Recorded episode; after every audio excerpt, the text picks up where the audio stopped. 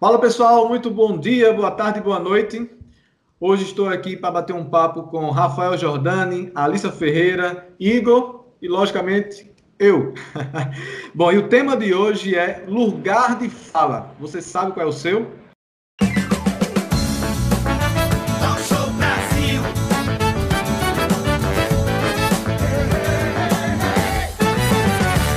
Podcast. O que é lugar de fala? Segundo a Wikipedia, com respeito ao que diz a filósofa Jamila Ribeiro, embora ela não negue o aspecto individual, o lugar de fala confere uma ênfase ao lugar social ocupado pelos sujeitos numa matriz de dominação e opressão dentro das relações de poder, ou seja, as condições sociais que autorizam ou negam acesso de determinados grupos a lugares de cidadania. Partindo disso, doutor Breno, doutora Alissa e o senhor Igor, o que é que vocês acham? Eu acho que a gente deveria começar falando pelo que a gente percebe ser o entendimento geral das pessoas quando se fala de é, lugar de fala. Quando a gente fala em lugar de fala, a gente pensa muito no, no lugar que aquela pessoa que vive tal preconceito, tal problema social, é, que ela tem que falar sobre aquilo e só ela tem esse poder ou tem essa é, esse esse entendimento, né, esse direito. E aí a gente percebe, de acordo com o, o que a Jamila fala, que na verdade não, que na verdade esse poder de fala todo mundo tem, mas de, uma, de formas diferentes. A gente tem um, pelo menos no Brasil aqui, esse lugar de fala, o termo lugar de fala, ele é muito confundido com outras, é, outros termos. Né? A Jamila fala muito disso aí, que a gente confunde lugar de fala com representatividade, a gente confunde lugar de fala com vivência, experiência.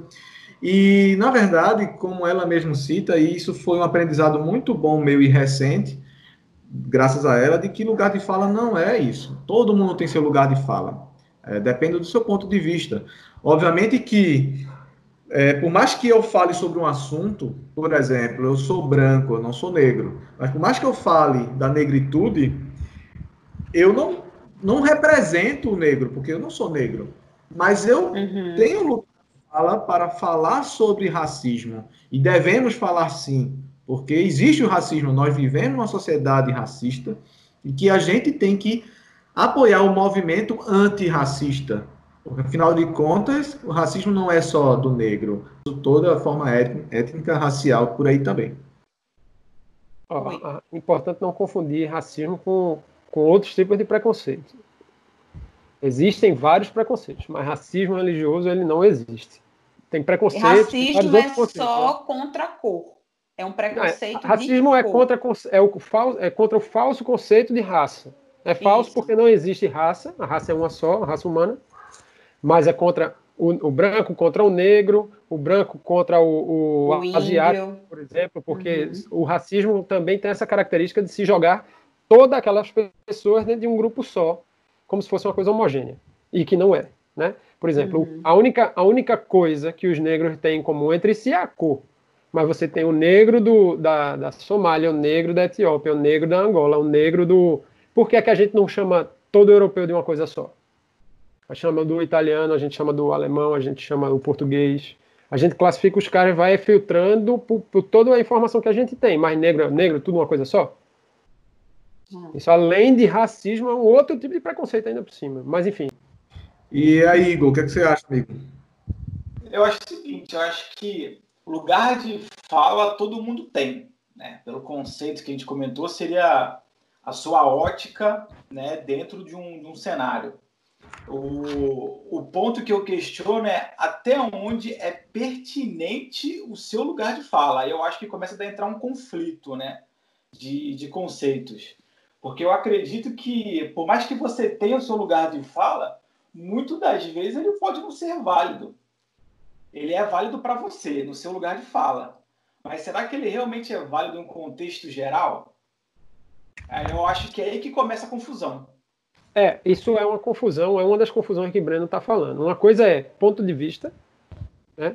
E a outra coisa é, é, é, você definir qual é o lugar de fala. Uma das coisas que eu aprendi hoje, com o material que, que, é, que eu tive a oportunidade de, de pesquisar, que, que Breno mandou, foi. Ela pontua, as duas, as duas pessoas que falaram sobre o tema pontuam muito claramente a definição do lugar de fala, que é você dar a sua opinião a partir do ponto onde você está. Ela usa até uma expressão americana chamada standpoint, né? que é sendo homem branco, classe média, ou seja lá o que for, a sua, a sua observação daquele assunto é feita dessa forma.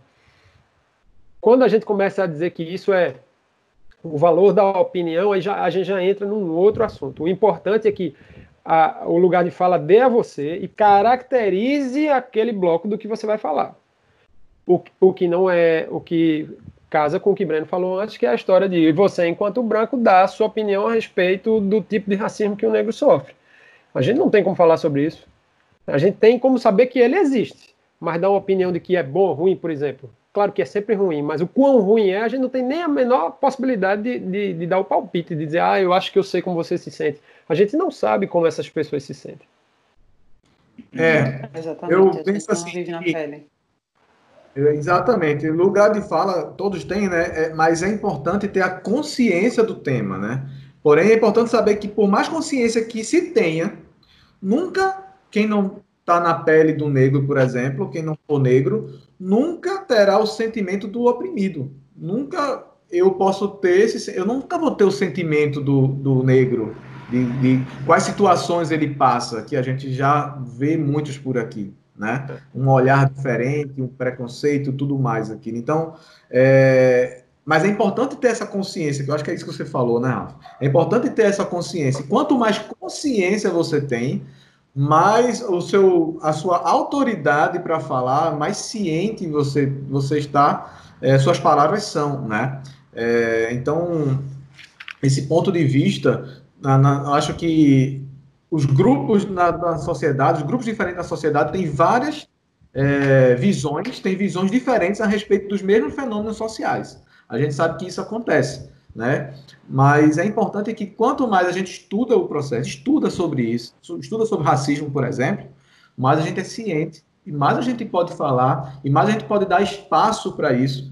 É, ontem, é, num dia que teve é, é Blackout Thursday, né, que a gente falou sobre isso, teve um dia aqui, eu estudei um pouco sobre isso, e nesse, nesse dia a gente viu que, eu, eu, eu entendi que o branco tem privilégios por ser branco, isso é um fato, e que quando você apoia né, o antirracismo, né, você pode, uma das formas é você utilizar seu privilégio de branco para falar sobre o antirracismo, para apoiar o antirracismo. Então, isso é um poder de fala, é um lugar de fala bem utilizado, é você utilizar esse lugar de fala com essa consciência. Exatamente, eu diria até mais que consciência, e sim você conseguir colocar em prática a sua empatia, porque é óbvio que a gente nunca vai saber o que uma pessoa negra é, sente na pele, sentiu na pele e, e, vai sentir ainda muito nesse país e no mundo que a gente vive. Mas se a gente conseguir, o mínimo que seja, tentar se colocar no lugar de, dessa pessoa, desse grupo de pessoas, né? Eu acho que fica mais fácil a gente até aderir esse tipo de movimento social que está tendo muito forte nas redes sociais agora, né? Como você falou ontem, o Blackout Tuesday que foi um movimento gigantesco que aconteceu no mundo inteiro.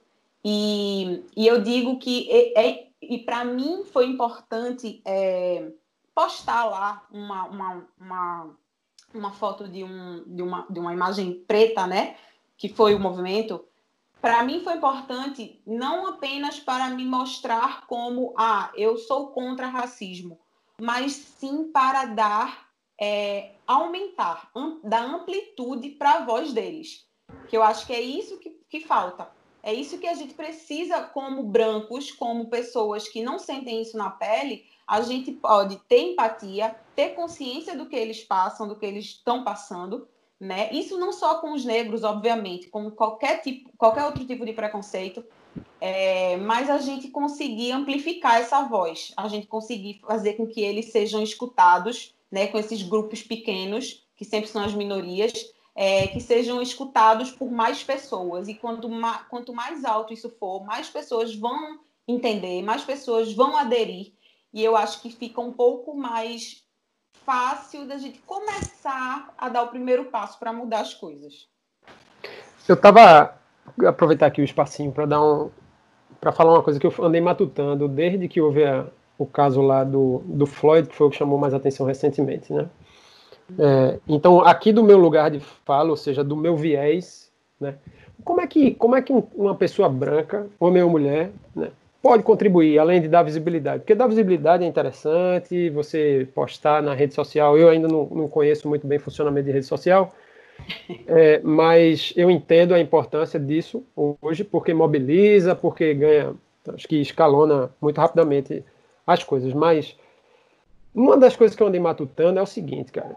É, muito especificamente para a questão racial e para a questão da mulher, né? E da mulher negra ainda por cima, que é ainda pior, né? Se você for é, descendo a escala de representatividade no, no planeta, elas estão numa condição ainda mais degradada.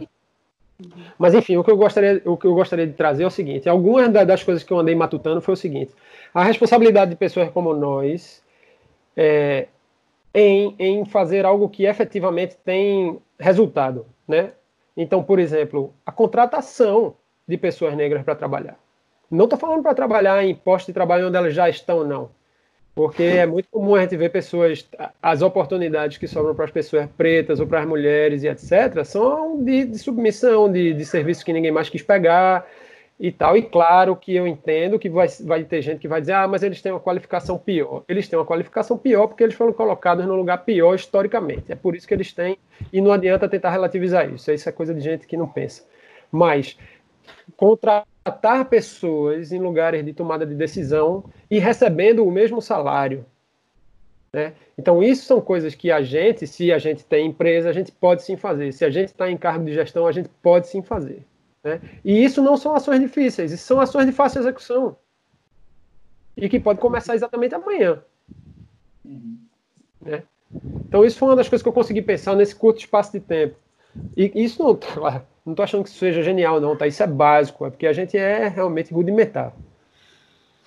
É, uma situação desse tipo mesmo. É, é eu uma... posso falar como mulher, né, nesse caso. Eu tenho, eu tenho um lugar de fala que eu posso realmente falar, e, enfim, em relação a isso, ao preconceito de gênero, nesse caso, né? Sim. E contratação de mulheres. Já discuti muito, discuti no sentido de conversar muito com amigos, com parentes sobre esse assunto, porque as mulheres continuam é, com dificuldade de conseguir grandes cargos, de conseguir serem contratadas com o mesmo salário dos homens para mesmos cargos. A gente sabe que isso existe. É, acho que a voz está aumentada também. A gente vem no movimento, a gente tem visto que tem uma macro tendência aí aparecendo há um bom tempo, que é que são os movimentos feministas, né, as mulheres se unindo, falando, é, fazendo com que os homens, por mais que não consigam é, estar na pele da gente, mas que consigam ver isso e não, e não relativizar, como o Rafael falou. Então, eu acho que é perfeita a sua colocação.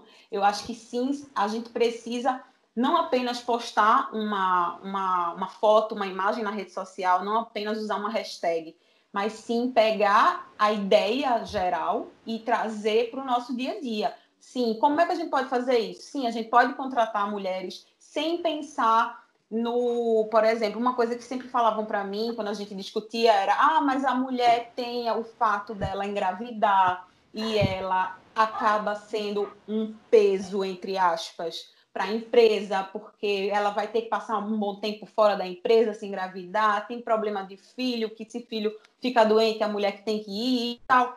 Que são problemas da nossa sociedade como um todo. Mas eu acho que a gente precisa começar a ver isso de, um, de, um, de outro viés, não como uma coisa negativa. Não, a mulher, tá, a mulher engravida, então ela não pode não pode estar é, tá nesse, nesse, nesse emprego porque vai custar para a empresa. Certo, ela vai custar para a empresa, mas e tudo que ela já deu para a empresa? E tudo que ela é. já. Fala. Não, e além disso, ela nem vai custar para a empresa. Porque o INSS cobra uma enorme parte disso daí. Né? Uhum. Então, não, mas isso... no sentido de, por exemplo, se a pessoa, se a mulher está num cargo muito muito alto, que é muito decisivo para a empresa, durante o tempo que ela não estiver lá, por exemplo, muitas empresas vão ter que colocar outra pessoa no lugar certo. dela. Isso é um custo, isso Custa já é a oportunidade custo. dela não estar lá, sim. Exatamente. É, isso faz sentido, não faz sentido. Explica, mas não justifica, né? Sim, exatamente.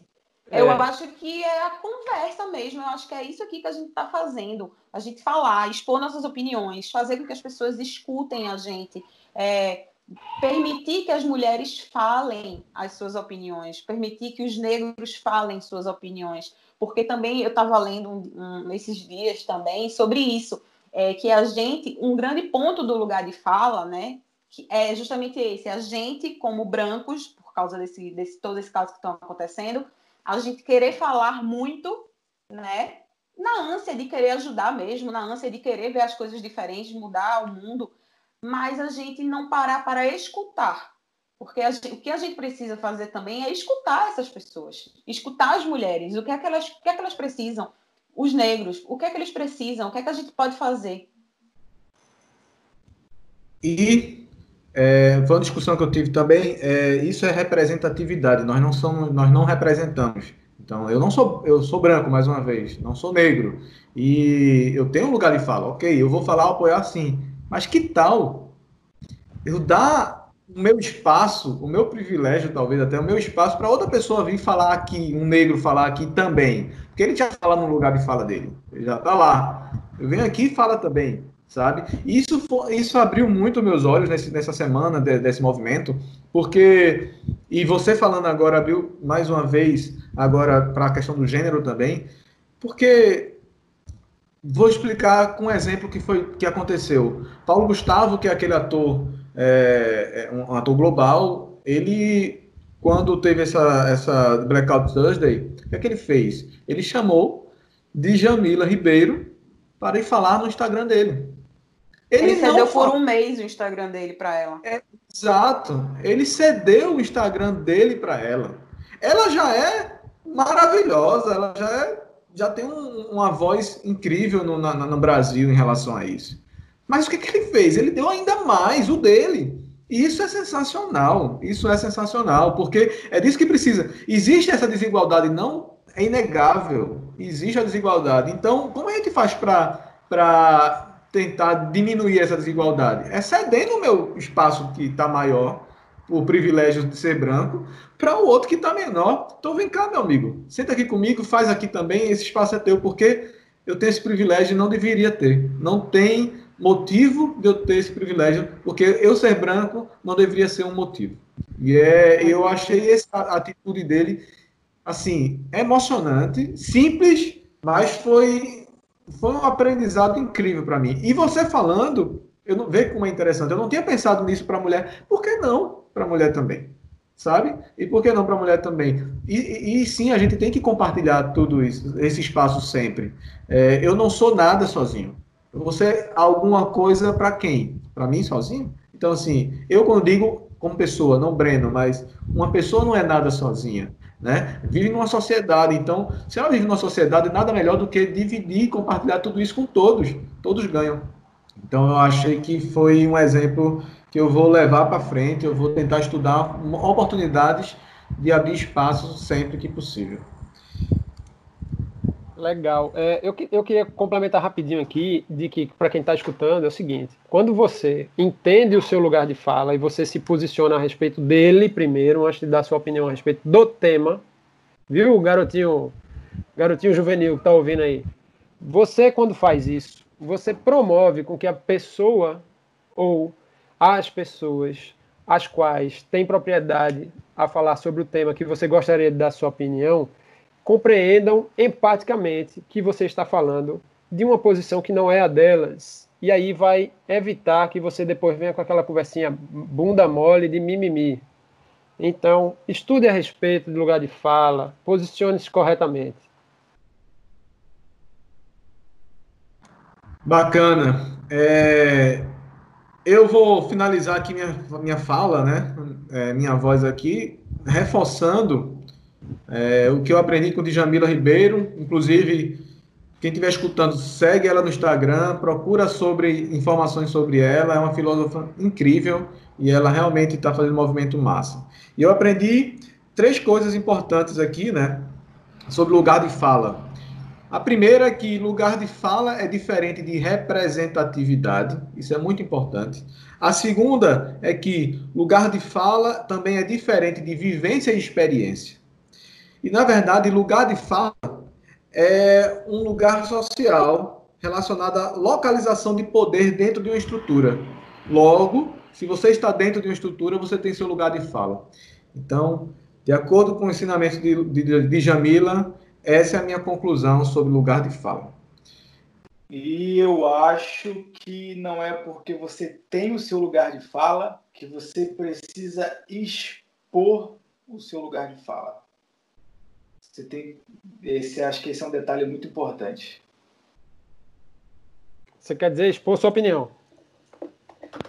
É, eu acho que as pessoas, algumas pessoas podem se aproveitar entre aspas então, esse é o meu lugar de fala, então eu vou falar a minha visão, o meu viés. E eu acho também que não é assim. É porque é, na minha, na minha concepção os conflitos eles são muito interligados um no outro, eles cruzam, chegam um certo momento que há um cruzamento entre eles. Então não é porque você tem um lugar de fala que você precisa falar algo, se posicionar sobre algo, comentar algo, enfim. Eu acho Aí, que okay. isso é muito importante. Concordo. Aí eu concordo. Eu acho que depende. Eu acho que sim, você não é obrigado a comentar a todos os acontecimentos do mundo e ter sua, sua ter seu lado, né?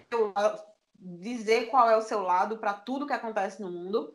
Mas eu acho que você tem sim o dever de acompanhar todos esses movimentos que vêm acontecendo, que estão acontecendo e eu acho que você não é obrigado a se posicionar, mas eu acho que é importante você saber o quão importante, né, repetindo a palavra importante, mas o quão importante é você se posicionar.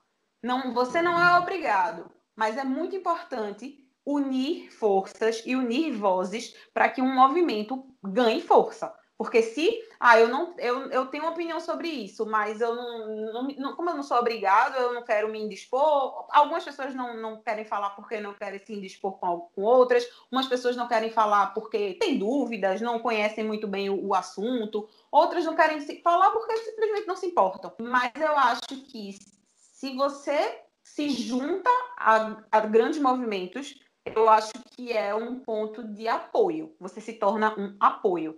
E eu acho isso importante. É importante. Agora, é, assim, vendo, vendo com a informação que Igor deu apenas, tá? Eu vou te dizer por que, é que eu concordo com ele. Ele não foi específico, tá? Em qualquer tema. Eu acho que tem uhum. alguns temas que você é obrigado a se posicionar porque são temas que, que trazem sofrimento para outras pessoas. Então, a partir do momento onde qualquer situação está tá gerando sofrimento para um grupo de pessoas, todos têm que se posicionar. Agora, como ele não qualificou, quando ele não, como ele não qualificou o que ele estava falando, ele simplesmente falou, ah, não é porque você tem uma opinião que você tem que dar. E aí eu concordo, Sim. porque muitas vezes você não está preparado para dar opinião. Eu fico revoltado, certo? Aí, ó, Breno, a gente está falando sobre outro assunto já, tá? Mas eu estou falando aqui só para só para não ficar feito doido que fala um pedaço. Muita gente que cobra, por exemplo, posicionamento de jogadores de futebol sobre temas diversos. Não é possível. Sim. Isso não é possível. E aí eu vou explicar por quê. Num país como o nosso, especificamente, os jogadores de futebol vêm em uma situação familiar, social muito complexa, que é o seguinte: os caras com 14 anos saem, em geral, do lar para ir morar num CT, onde o cara, imagine só você, já tem uma educação privada, que não é 100% no Brasil, a pública é um terror. Imagine a educação dada por um clube de futebol do interior do, de, de Alagoas. É zero, bicho. Então o cara vai, aos 16 anos, um cara desse, que são os caras que vão pra mídia, estouram, E você quer que um, um, sujeito desse, que não teve nenhum embasamento em qualquer assunto que seja, vá dar uma opinião, ainda por cima coerente, e cobrar que seja coerente, isso é um absurdo, rapaz. Não se pode fazer em hipótese nenhuma. Mas aqui no Brasil, o jogador de futebol tem uma dimensão maluca. Sim. E como este caso específico que eu estou falando, isso acontece em todas as áreas. Nós temos um país de matriz extremamente complexa. Não é possível que as pessoas saiam por aí dando qualquer tipo de opinião, porque arrisca a você ter uma opinião daquela turma alinhada de gado, entendeu? Uhum. Justamente porque o cara não tem propriedade, não tem embasamento, não tem conhecimento. Aí lascou. Aí vai, aí eu concordo com o Igor. Cala a boca. Não, eu Tem muito a ver também, mas eu falo em relação a esses movimentos, né? Como eu falei, esses grandes movimentos Sim. sociais, raciais, eu entendi gênero, o que, você que a gente vê. Eu acho que é importante sim dar a opinião, mostrar o seu posicionamento para, repito, não é só para você dizer o que você acha, não é para jogar informação às outras pessoas, mas sim para você dar visibilidade a quem realmente precisa, aumentar a voz de quem realmente precisa. Eu entendi o que você disse. Tá, muito, tem muito a ver com ter consciência do tema, né? A gente fala sobre isso. Ter consciência do tema é importantíssimo. Se não tem consciência, você vai falar coisas que não são apropriadas, com toda certeza.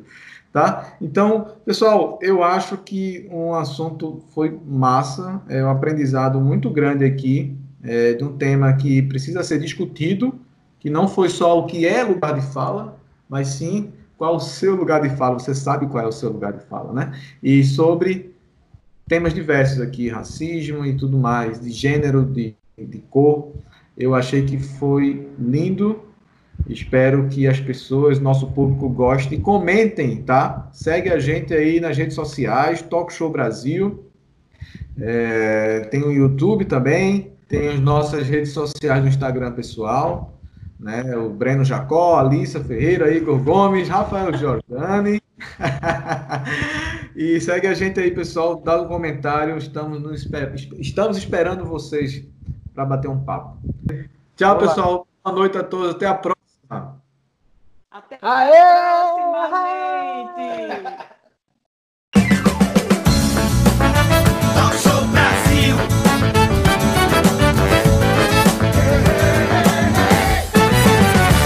Podcast.